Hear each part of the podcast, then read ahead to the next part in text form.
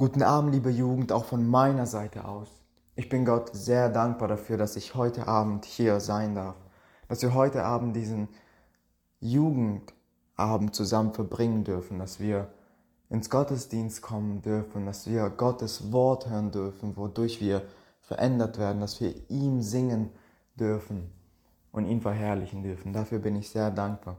Ich bin der Gemeindeleitung und der Jugendleitung dankbar dafür, dass sie mir das Vertrauen schenken, um heute zu predigen. Ich predige heute zum allerersten Mal in meinem Leben und ich habe ein Thema mitgebracht, das mir sehr stark auf dem Herzen lag und liegt, das mich immer wieder auf eine Art und Weise bedrückt und auch erfreut.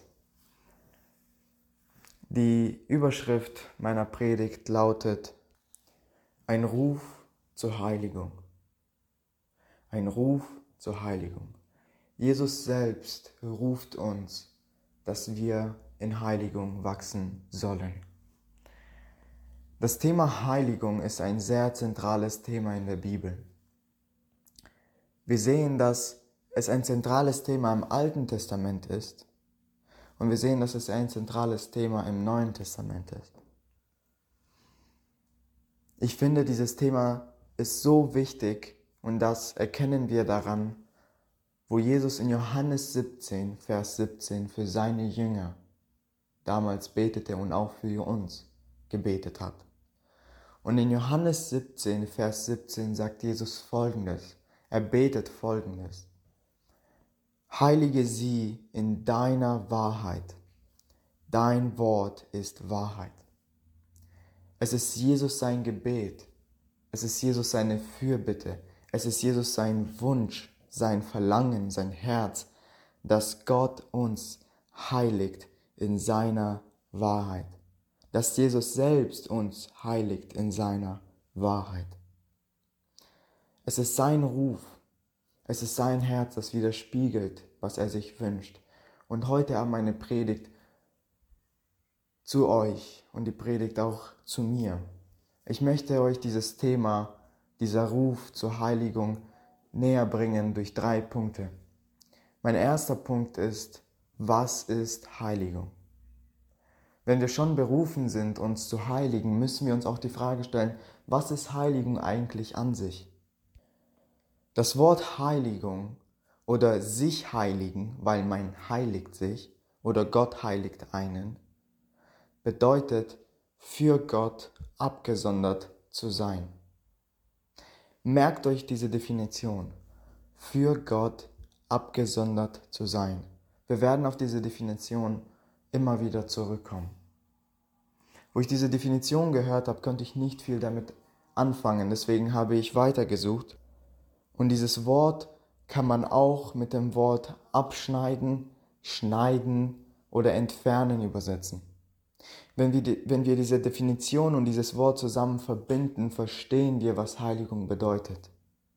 Wir verstehen darunter, dass Gott uns absondert für ihn, indem er die Weltlichkeit, die Sünde, die Gewohnheiten, die Verhaltensmuster, die Worte, die Gedanken, die nicht nach seinem Willen sind, aus unserem Leben Stück für Stück in einem lebenlangen Prozess entfernt.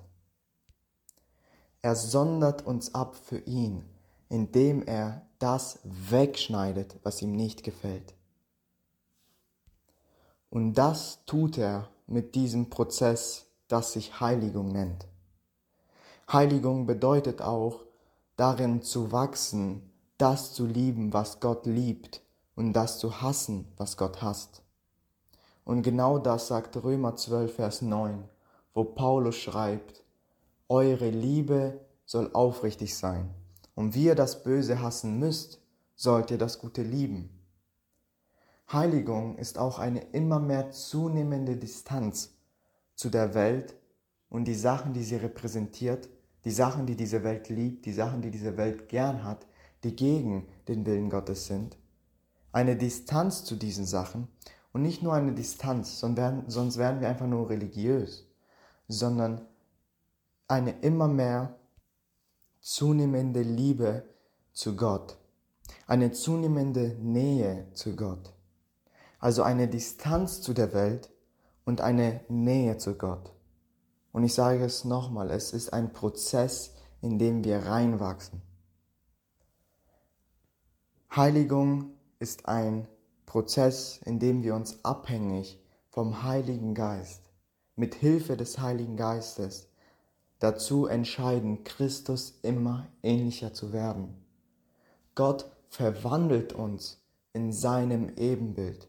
In anderen Worten, für uns verständlicher ist, Gott verändert uns immer mehr, wie er zu handeln, wie er zu denken, wie er zu reagieren und zu agieren. Gott tut das in diesem Prozess der Heiligung in unserem Leben und dafür muss er das rausschneiden aus unserem Leben, das entfernen aus unserem Leben, was nicht nach seinem Willen ist. Und genau das sagt auch Paulus wieder in 2. Korinther 3, Vers 18b. Da sagt er, der Herr verändert uns durch seinen Geist, damit wir ihm immer ähnlicher werden und immer mehr Anteil an seiner Herrlichkeit bekommen. Heiligung hat ein Ziel. Gott verändert uns mit einem Ziel und das ist, dass wir ihm immer ähnlicher werden, dass wir immer mehr ihn ähneln, dass wir immer mehr wie er handeln, wie er liebt, wie er denkt. Das ist Gottes Plan für unser Leben und das ist Gottes Ruf, zu dem er uns ruft, dass wir uns als seine Kinder und als seine Gemeinde heiligen sollen vor ihm. Dieser Prozess der Heiligung fängt ab dem Zeitpunkt an, wo wir Errettung erleben.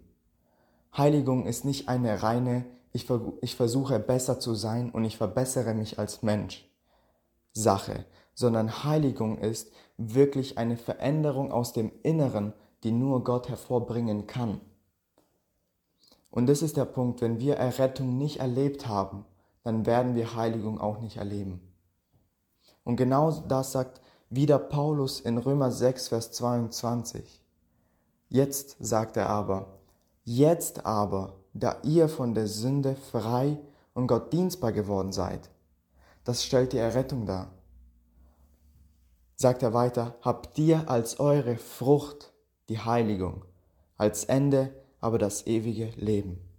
Die Frucht unserer Rettung, die Frucht unserer Befreiung von der Welt und von der Sünde ist die Heiligung, ist darin, darin zu wachsen, immer mehr wie Gott zu denken, immer mehr in seinem Ebenbild verwandelt zu werden. Wir haben besprochen, was Heiligung ist. Und es gibt eine andere wichtige Sache, die besprochen werden muss, und zwar, was Heiligung nicht ist. Ich habe schon davor gesagt, dass Heiligung nicht einfach eine, ich versuche Sachen einfach besser zu machen und ich versuche mich zu verändern. Nein, es ist eine Veränderung aus dem Inneren, die Gott bewirkt. Er verändert uns nicht zu besseren Menschen, er verändert uns zu seinem Ebenbild. Denn auch die Welt versucht jeden Tag einfach besser zu handeln. Auch die Menschen in der Welt sind traurig manchmal darüber, dass das, was sie tun, nicht richtig ist. Aber Gottes Plan mit Heiligung ist ein komplett anderer und nicht vergleichbar mit einer reine, ich versuche ein besserer Mensch zu werden. Was Heiligung auch nicht ist. Heiligung bedeutet nicht, oder nein, Heiligung rettet dich nicht. Nur weil du ein heiliges Leben oder ein Leben lebst, das immer mehr Christus seinem Leben ähnelt, bedeutet nicht, dass du dadurch, durch diese Sache, Errettung empfängst. Die zweite Sache, die Heiligung nicht ist, Heiligung erhält deine Errettung nicht, sondern Christus allein erhält unsere Errettung. Was ich damit sagen möchte, ist es, dass wenn du an, durch eine Zeit gehst, indem du nicht darin wächst, Christus immer ähnlicher zu werden, sondern du fällst und du stehst wieder auf, bedeutet nicht, dass dadurch, dass du nicht mehr für eine Woche in Heiligung gewachsen bist oder sowas, dadurch deine Rettung verloren hast und wiederum sie wieder gewinnen musst. Heiligung erhält unsere Errettung nicht, sondern sie bestätigt, dass wir Errettung empfangen haben. Ein Leben, das sich neu danach sehnt, Christus zu gefallen und seinen Willen zu tun, bestätigt, dass Jesus dich gerettet hat. Bestätigt, dass Jesus in deinem Leben etwas bewirkt hat.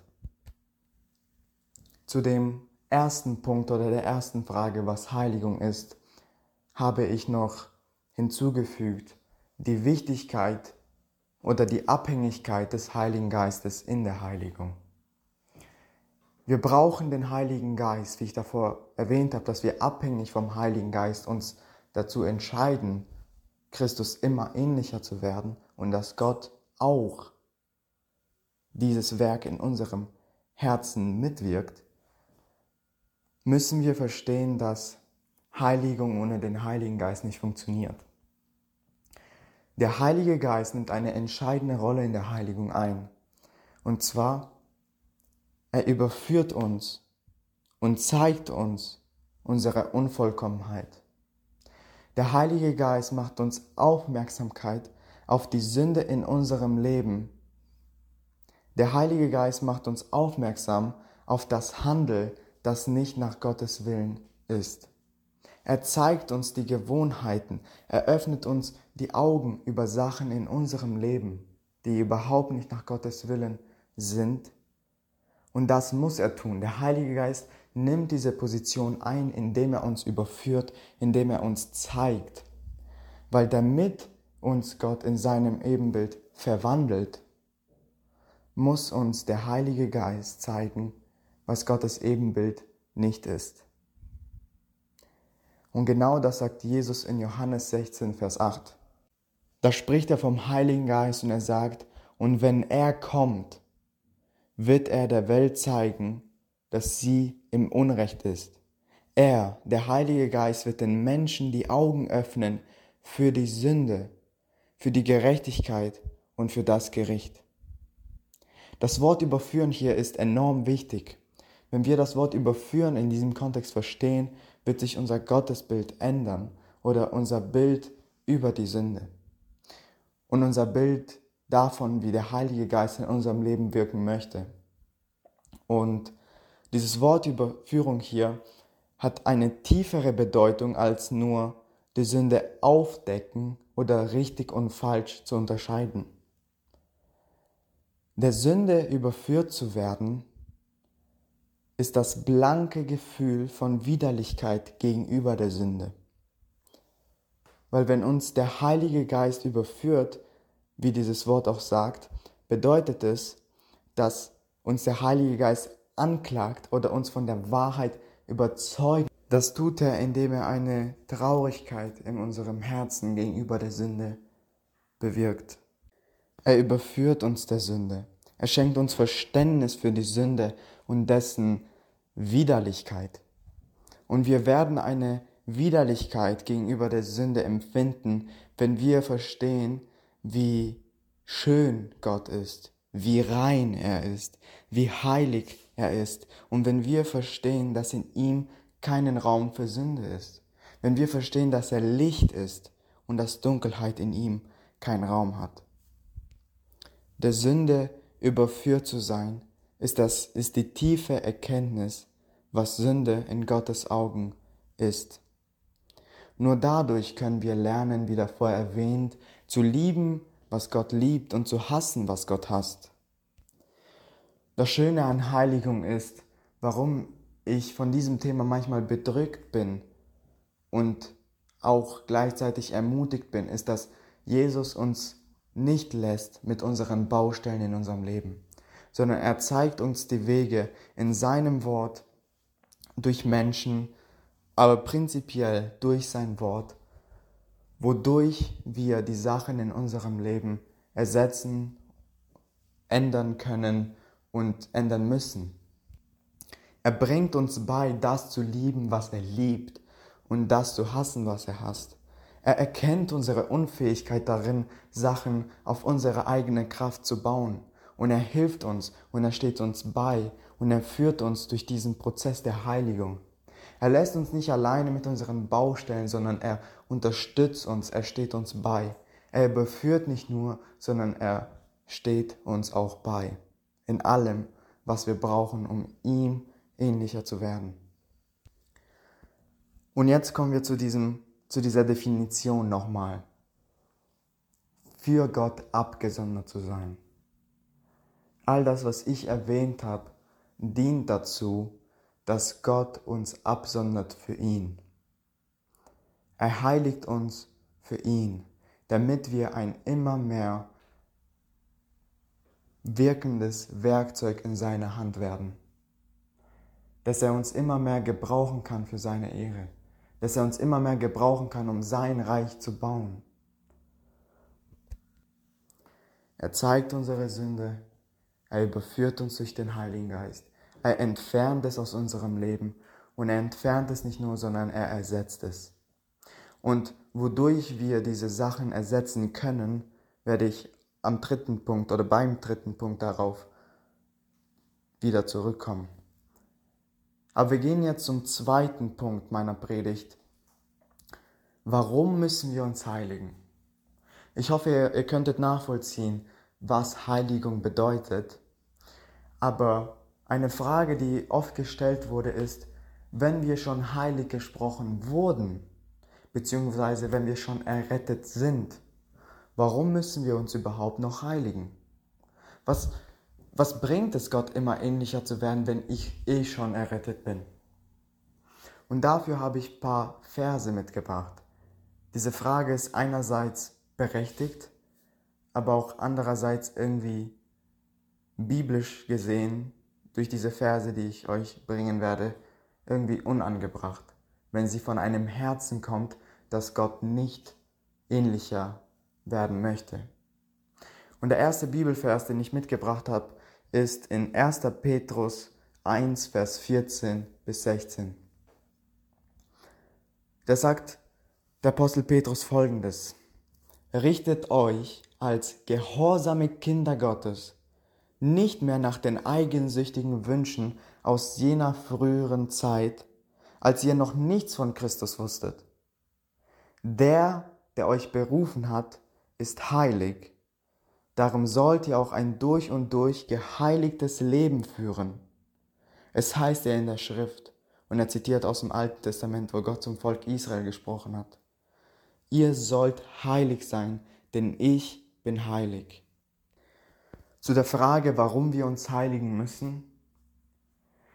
Wir müssen uns heiligen, weil der, der uns zur Nachfolge berufen hat, heilig ist. Seht ihr, Jesus rettet uns nicht nur, damit wir in den Himmel kommen, sondern er rettet uns und bringt uns in die Nachfolge, wo er uns heiligt, weil der, der uns berufen hat, also Jesus, der uns gerettet und berufen hat, heilig ist, sollen wir auch ein durch und durch geheiligtes Leben führen. Wir müssen uns heiligen, weil es das neue Herz ist, was in unserem, anstatt von unserem früheren Herzen, das die Welt geliebt hat, gesetzt wurde. Gott hat uns wiederhergestellt und er hat uns zu einer neuen Schöpfung gemacht, sagt die Bibel in Korinther.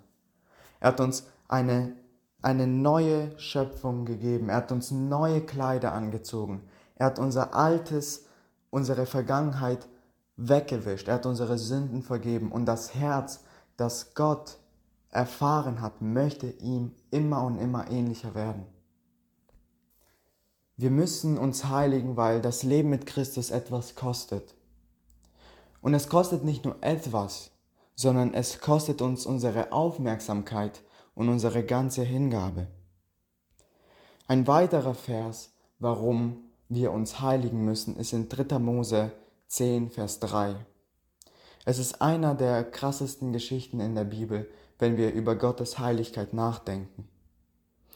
Und da sagt er, und ihr könnt euch das zu Hause durchlesen, diese Geschichte. Und zum Schluss kommt es zu diesem Vers. Und Mose sagte zu Aaron, dies ist, was der Herr geredet hat. Bei denen, die mir nahen, will ich geheiligt und vor dem ganzen Volk will ich verherrlicht werden und Aaron schwieg. Mit unserer Rettung haben wir auch eine Verantwortung bekommen. Und diese Verantwortung ist eine bewusste Verantwortung dieser Berufung, würdig zu leben. Und genau das sagt Paulus in Epheser 4.1. Er ermahnt die Gemeinde und er sagt, so ermahne ich euch nun, ich, der Gebundene im Herrn, dass ihr der Berufung würdig wandelt, zu der ihr berufen worden seid. Der Christ ist zu vielen Sachen berufen, aber zu einer zentralen Sache, zu der er berufen wurde, ist, ein durch und durch geheiligtes Leben zu führen. Ein Leben zu führen, in dem er sich danach sehnt, mit seinem ganzen Sein Gott zu gefallen, seinen Willen zu tun, in dem er, in dem sein Herz danach schreit, Gott zu lieben mit seinem ganzen Sein und in dem sein Herz eine Erkenntnis und eine Widerlichkeit gegenüber der Sünde in der Welt und vor allem in seinem eigenen Leben bekommt.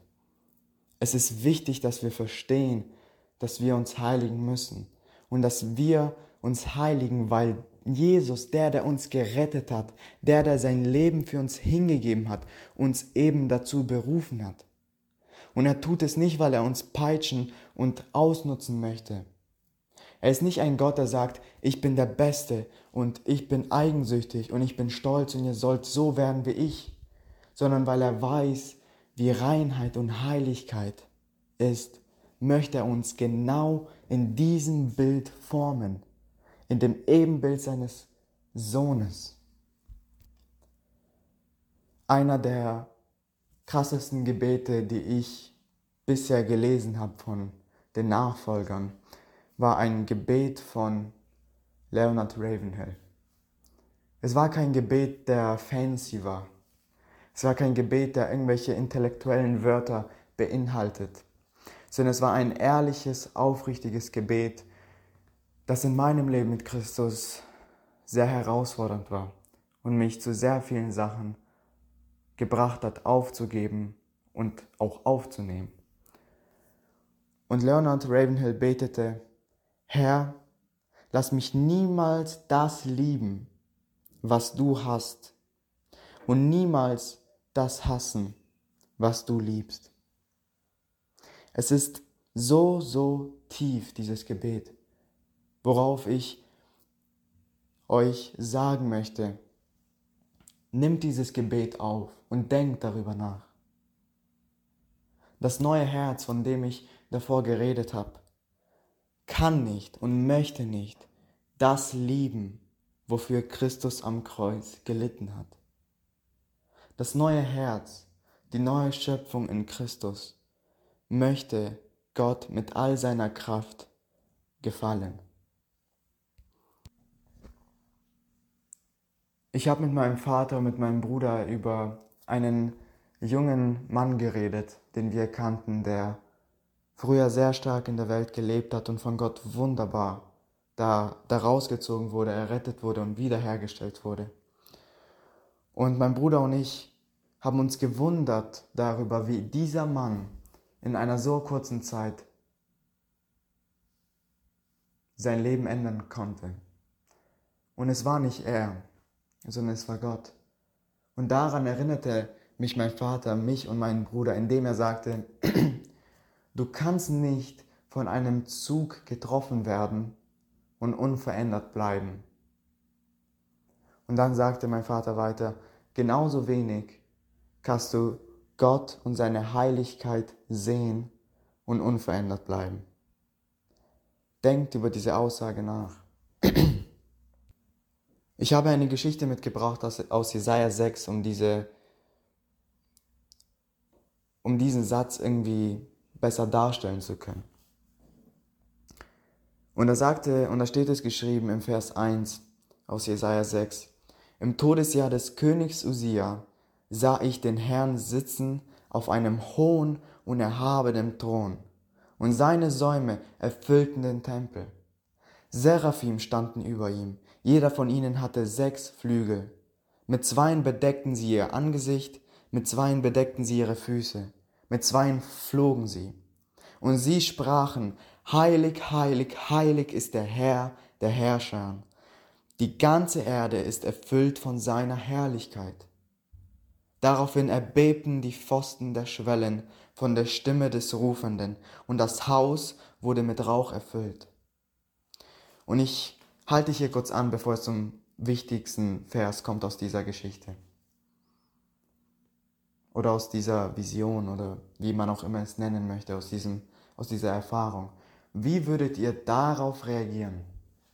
Was würdet ihr sagen? Was würdet ihr euren Freunden sagen, wenn ihr Gott und seine Heiligkeit, heilig, heilig, heilig ist der Herr, der Herrscher, sehen würdet? Was würdet ihr tun, wenn ihr ihn auf einen hohen, erhabenen Thron sehen würdet? Was würdet ihr tun, wenn ihr seine Herrlichkeit sehen würdet? Was wären eure Worte daraufhin? Und da sagt Jesaja im Vers 5, und es ist seine Reaktion. Da sprach ich, wehe mir, ich vergehe, denn ich bin ein Mann mit unreinen Lippen und wohne unter einem Volk, das unreine Lippen hat. Denn meine Augen haben den König, den Herrn der Herrscher gesehen. Wenn wir verstehen, wie heilig er ist, wie rein, wie gerecht, wie herrlich, wenn wir verstehen, wie sehr er die Sünde hasst und nicht nur hasst, sondern tiefgründig mit all seinem Wesen verabscheut, dann werden wir verstehen, warum er uns heiligen möchte. Dann werden wir verstehen, warum er das abschneiden möchte aus unserem Leben, was nicht nach seinem Willen ist. Wenn wir den Herrn sehen würden in seiner Heiligkeit, dann, liebe Jugend, glaube ich wirklich von ganzem Herzen, dass wir tief zerbrochen über die Sünde in unserem Leben und in der Welt sein würden. In Gottes Gegenwart vor seiner Heiligkeit erkannte Jesaja seine Sünde tiefer denn je. Da sprach er: Weh mir, ich vergehe, denn meine Augen haben den Herrn der Herrscher gesehen. Er sagte: Ich bin ein Mann mit unreinen Lippen. Er erkennt es. Das Licht Gottes scheint auf seine Dunkelheit. Das Licht Gottes scheint auf seine Unvollkommenheit. Die Vollkommenheit scheint auf die Unvollkommenheit. Der Perfektionismus scheint auf das verdorbene Wesen und er erkennt, wie tief doch die Sünde in ihm geprägt ist oder geprägt wurde.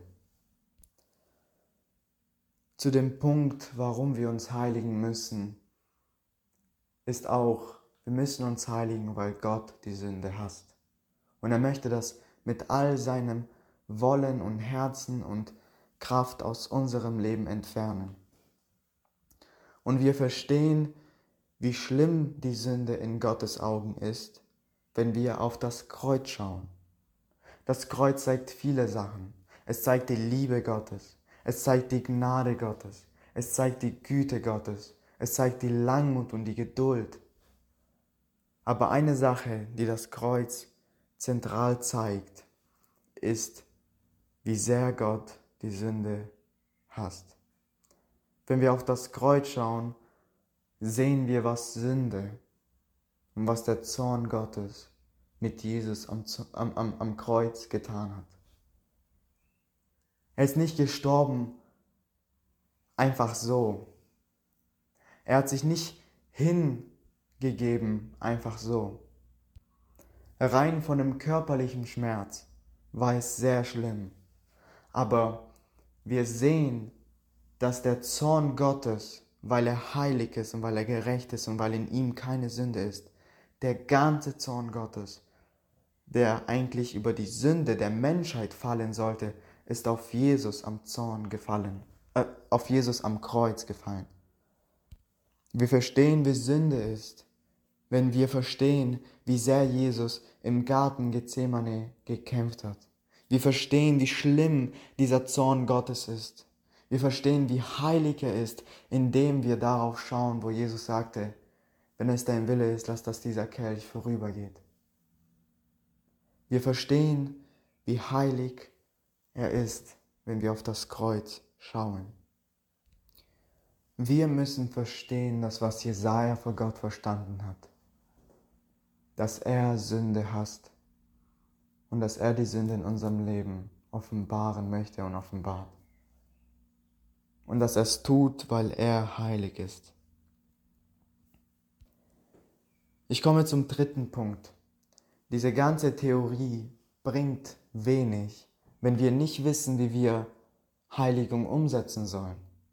Okay, wir wissen, dass Gott diese Sachen entfernt aus unserem Leben, aber wie weiß ich überhaupt, was Gottes Wille ist? Wie weiß ich überhaupt, was Gott nicht mag? Wie weiß ich überhaupt, was Gott hasst? Was, was, wie weiß ich überhaupt, womit ich diese Sachen ersetzen soll? Und wie wachse ich überhaupt darin, ihm immer ähnlicher zu werden? Und zu diesem Punkt kommen wir jetzt zum Punkt 3 meiner Predigt. Wie heiligen wir uns?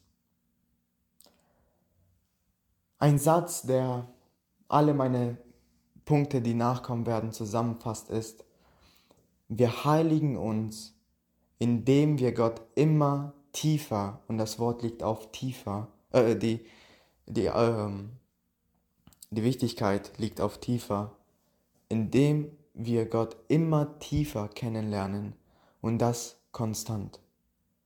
Dafür müssen wir mit ihm Zeit verbringen und nach seinem Willen streben. Dadurch heiligen wir uns. Zu der Frage, wie lernen wir Gott tiefer? Mein erster Punkt. Wir lernen Gott tiefer, indem wir sein Wort lieben.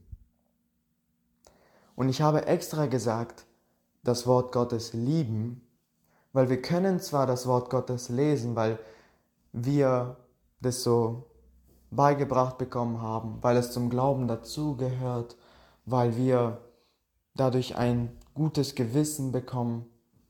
Und wir können das Wort Gottes lesen, weil es uns gut tut. Aber Gott heiligt uns, indem wir lernen, sein Wort zu lieben. Weil das Wort Gottes ist es mehr als gelesen zu werden. Und ich habe ein paar Fragen mitgebracht, die ich mir selbst gestellt habe und euch stellen möchte, ganz persönlich. Was ist Gottes Wort in deinem Leben? Ist es nur ein Buch, das du liest, wenn es dir nicht gut geht? Ist es nur ein Buch, das zum Glauben dazugehört? Sind es nur weise Wörter eines Mannes, damit wir besser durchs Leben gehen können? Was ist dieses Buch in deinem Leben? Was bewirkt die Bibel in deinem Leben? Und in 2 Timotheus 3, Vers 16 finde ich, dass wir die Antwort bekommen auf diese Fragen. Und da sagt Paulus zu Timotheus, ein jünger Mann, denn alles, alles, was in der Schrift steht, ist von Gottes Geist eingegeben. Und dementsprechend groß ist auch der Nutzen der Schrift. Schaut, was die Bibel tut, wenn wir es wirklich lieben. Sie unterrichtet in der Wahrheit. Sie deckt die Schuld auf. Sie bringt auf den richtigen Weg und erzieht zu einem Leben nach Gottes Willen. Möchtest du Gott tiefer kennenlernen? Dann fange an, sein Wort zu studieren. Die Bibel wurde nicht Predigern, Aposteln und Bibellehrern und Professoren oder Theologiedozenten gegeben, damit sie andere Leute darin unterrichten. Die Bibel ist viel mehr als das. Die Bibel wurde den Kindern Gottes gegeben, damit es nicht nur gelesen wird, sondern dass es studiert wird. Möchtest, möchtest du Gottes Wille kennenlernen? Möchtest du Gott immer tiefer kennen, indem du sein Wort liebst? dann müssen wir lernen, sein Wesen in seinem Wort zu entdecken. Und dafür reicht Lesen alleine nicht. Ein Überfliegen paar Kapiteln reicht nicht aus, sondern wir müssen uns Zeit nehmen und Aufmerksamkeit und Hingabe darin investieren, um Gottes Wille aus der Bibel heraus zu filtern. Und wenn wir Gottes Wort lesen, dann werden wir geheiligt. Die Bibel sollte ein Buch für uns sein und nicht nur ein Buch. Weil dieses Buch finde ich, das Wort Buch finde ich, dass es das alles irgendwie so runterstellt und dass es den Wert nicht bringt. Das Wort Gottes ist ein Mittel Gottes, wodurch er uns heiligt. Wir müssen uns mit der Bibel beschäftigen, tief beschäftigen. Wir müssen uns mit dem Wesen Gottes beschäftigen. Wir müssen uns Fragen stellen über das Wort Gottes. Wir müssen danach hungern und wir sollten diejenigen sein, die ohne dieses Wort nicht leben können und um dieses Prinzip zu verdeutlichen oder direkt auszudrücken, lass Gottes Wort das Wertvollste in deinem Leben sein. Nicht nur Brotkrümeln, die dein Gewissen stillen. Und damit möchte ich diesen ersten Punkt schließen. Lese Gottes Wort nicht nur, sondern studiere es. Und darin wirst du finden, was Gottes Wille ist. Darin wirst du sehen, was Gott liebt und was Gott hasst. Und Gott wird dir seinen Weg zeigen durch seinen Wort. Und er wird dich in der Wahrheit unterrichten. Die Bibel wird die Schuld aufdecken. Die, die Bibel wird dich auf den richtigen Weg bringen. Und die Bibel und das Wort Gottes wird dich erziehen zu einem Leben nach Gottes Willen. Mein zweiter Punkt, wodurch wir Jesus tiefer kennenlernen können, wodurch wir mit Gott immer tiefer gehen können in unsere Beziehung zu ihm ist, lerne Gott durch ein Gebetsleben kennen. Und jetzt sage ich es wieder, durch ein Gebetsleben und nicht nur durch Gebet. Denn viele von uns können beten oder viele von uns beten, aber wenige führen ein Gebetsleben.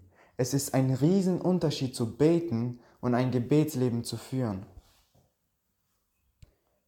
Ein Gebetsleben zeichnet sich dadurch aus, dass der Christ erkennt, dass er völlig abhängig von Gott ist und darum zu ihm, zu Gott ins Gebet nicht nur geht, sondern rennt. Im Gebet offenbart Gott uns seinen Willen. Im Gebet bekommen wir die Kraft, um diesen Kampf zu kämpfen, zu dem wir berufen sind.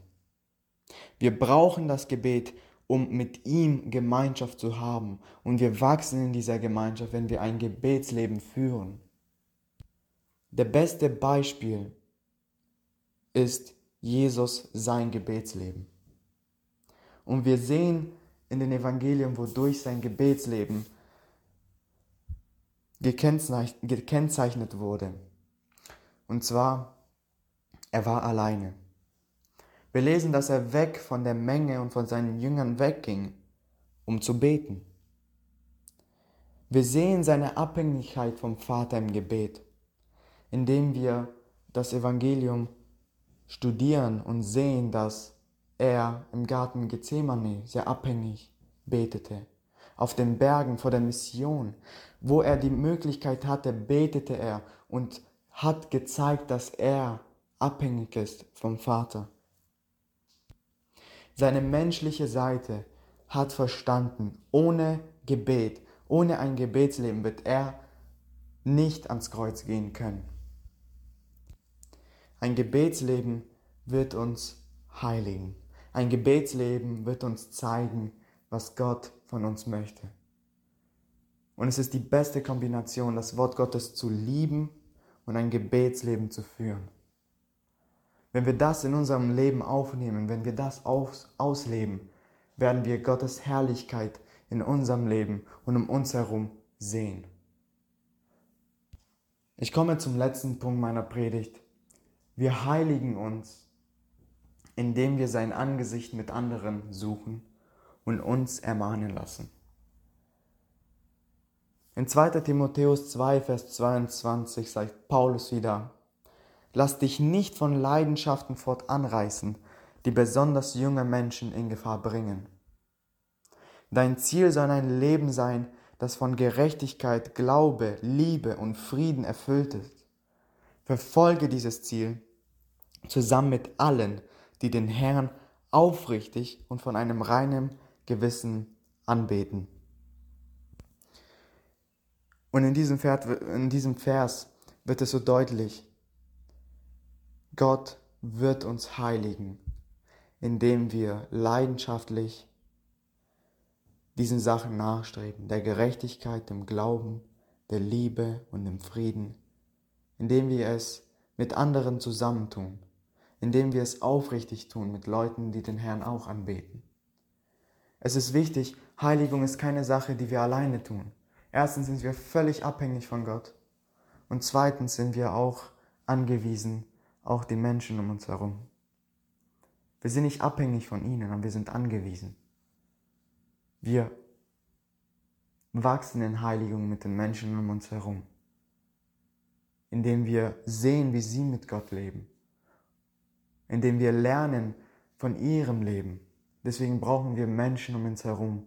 Deswegen braucht die Gemeinde Gottes, braucht das Christentum neue Vorbilder, die den Herrn aufrichtig und von ganzem Herzen nicht nur an einem Gottesdienst am Samstagabend um 19.30 Uhr bis 9 Uhr anbeten, sondern genau danach, genau von 9 Uhr bis 12 Uhr, bis alle nach Hause gehen. Wir brauchen solche Menschen, die den Herrn genau dort bezeugen und zeigen, dass sie ihn wirklich leben. Wenn wir mit anderen Gemeinschaft haben, müssen wir auch uns untereinander ermahnen.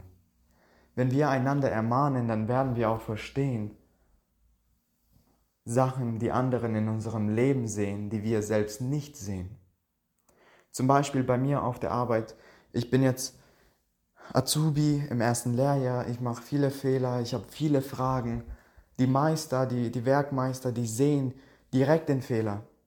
Die sehen, ich nehme Schrau äh, den Schraubenzieher in der Hand, ich drehe nach links und dann sagen die, nein, du musst nach rechts drehen, damit der Zug in die richtige Richtung fährt. Und also ich arbeite bei der Deutschen Bahn und dort ist es wirklich wichtig, keine Fehler zu machen, weil wenn man sich Fehler dort erlaubt, dann läuft wirklich sehr, sehr viel schief. Deswegen kommen eure Züge zu spät. Und sie machen mich aufmerksam auf meine Fehler.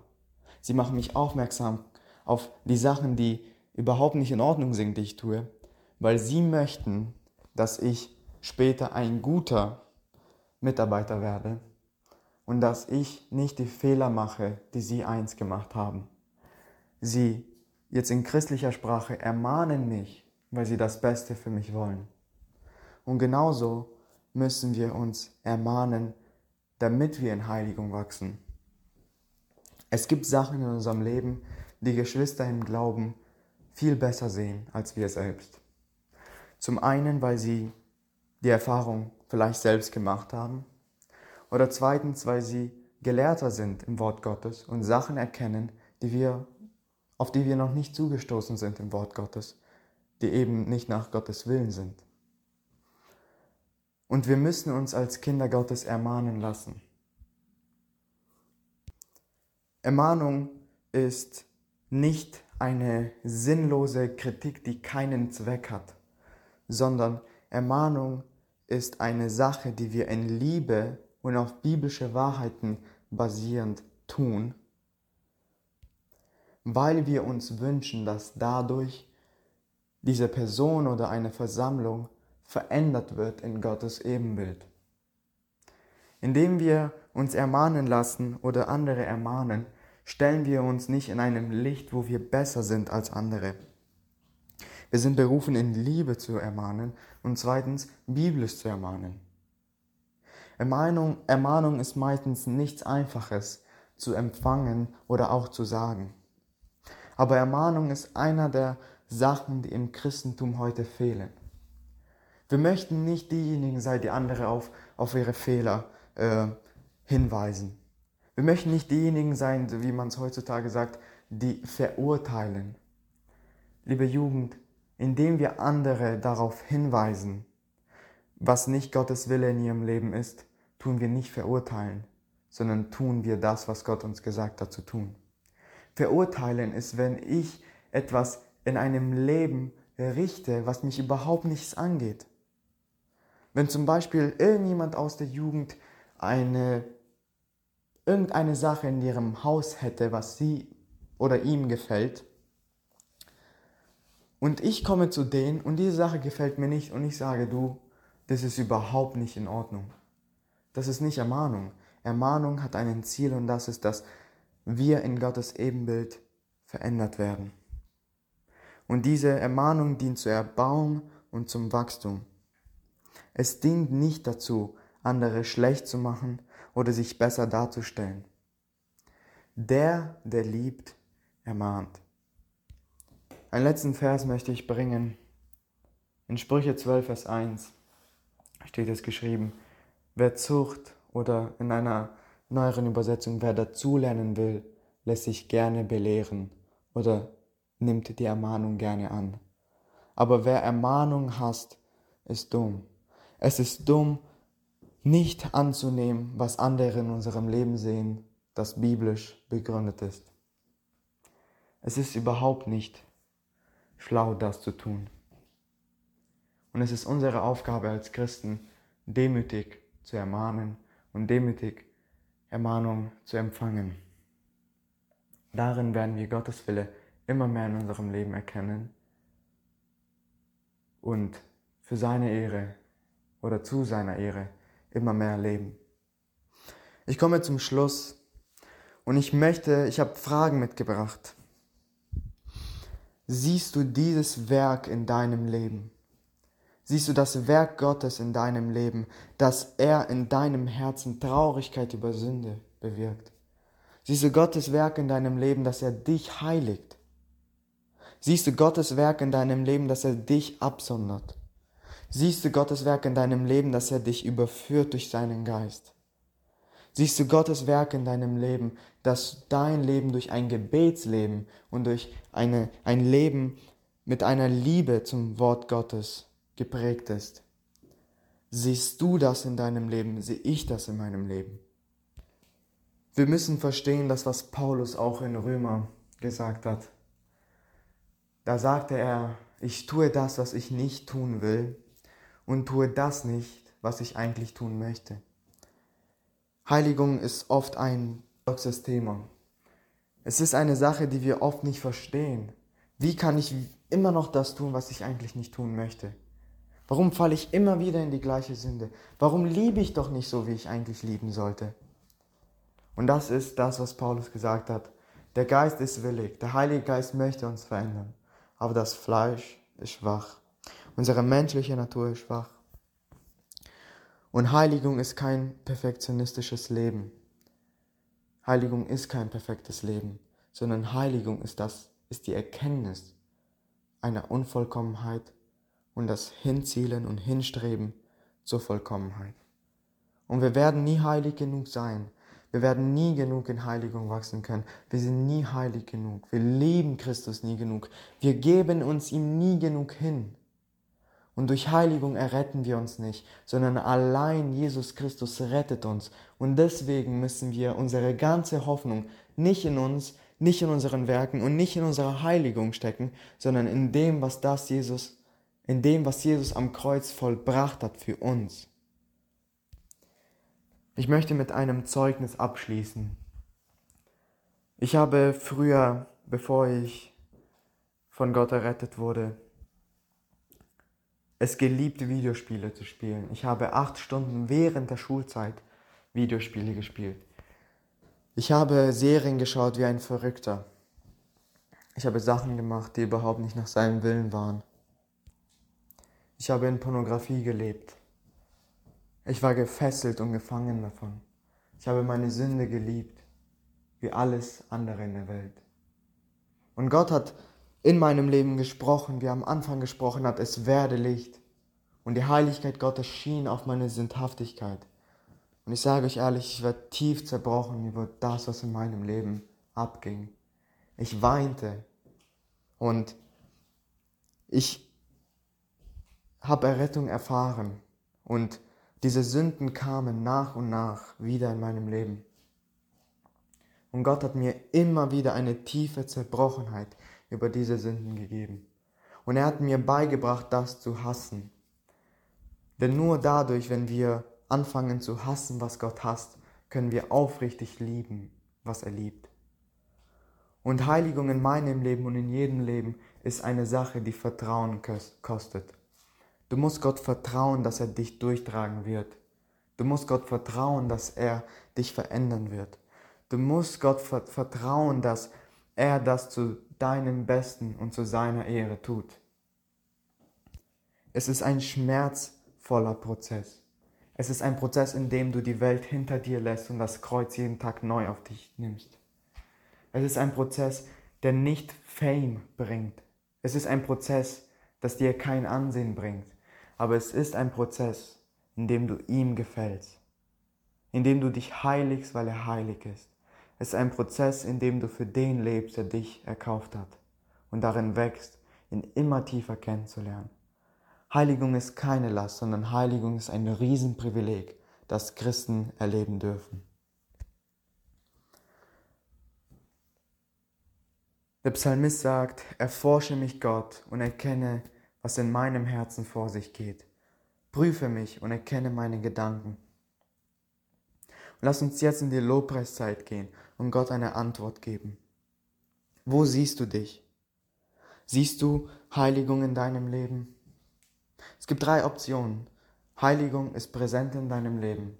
Du wächst darin, auch wenn es nicht perfekt ist. Heiligung ist kein perfektes Leben. Zweitens, zweite Option. Heiligung hat in deinem Leben angefangen. Gott hat dieses Werk angefangen, aber du hast die Welt oder die Sachen in der Welt lieb gewonnen. Und es geht eher zurück als vorwärts. Und die dritte Option ist, du hast noch nie diesen Prozess erkannt und gesehen in deinem Leben. Und die Wahrscheinlichkeit ist sehr, sehr hoch, dass du noch nie Errettung erlebt hast wenn du in deinem Leben keine Heiligung siehst. Wenn du in deinem Leben nicht den Wunsch hast, Gott zu gefallen, dann ist sehr hoch die Wahrscheinlichkeit, dass du keine Errettung erlebt hast. Und ich möchte dir keine Angst machen, sondern ich möchte die Wahrheit aussprechen, die die Bibel sagt. Nicht jeder, der sagt, Herr, Herr, wird in das Himmelreich kommen, sondern der, der den Willen tut meines Vaters. Und es gibt zwei, es gibt zwei Möglichkeiten für diese drei Fälle. Erstens, siehst du Gottes Werk in deinem Leben.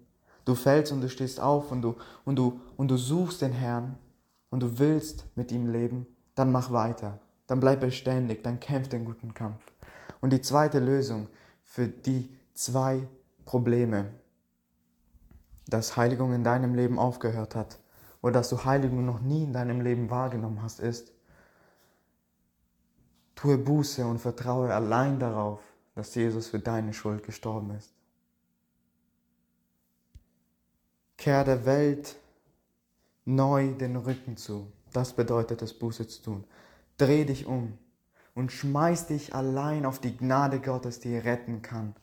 Seine Hand ist mächtig, seine Kraft ist gewaltig und was er tut, ist unbeschreiblich. Kehr um und folge ihm wirklich nach. Lass Gottes Geist dein Herz erforschen und prüfen, was in deinem Herzen neu vor sich geht. Lass den Herrn deine Gedanken erkennen und dich prüfen. Lass uns vor Gott kommen in einer Haltung, die ihm gebührt, denn er ist heilig und er hat uns berufen, heilig zu sein. Lass uns das tun. Amen.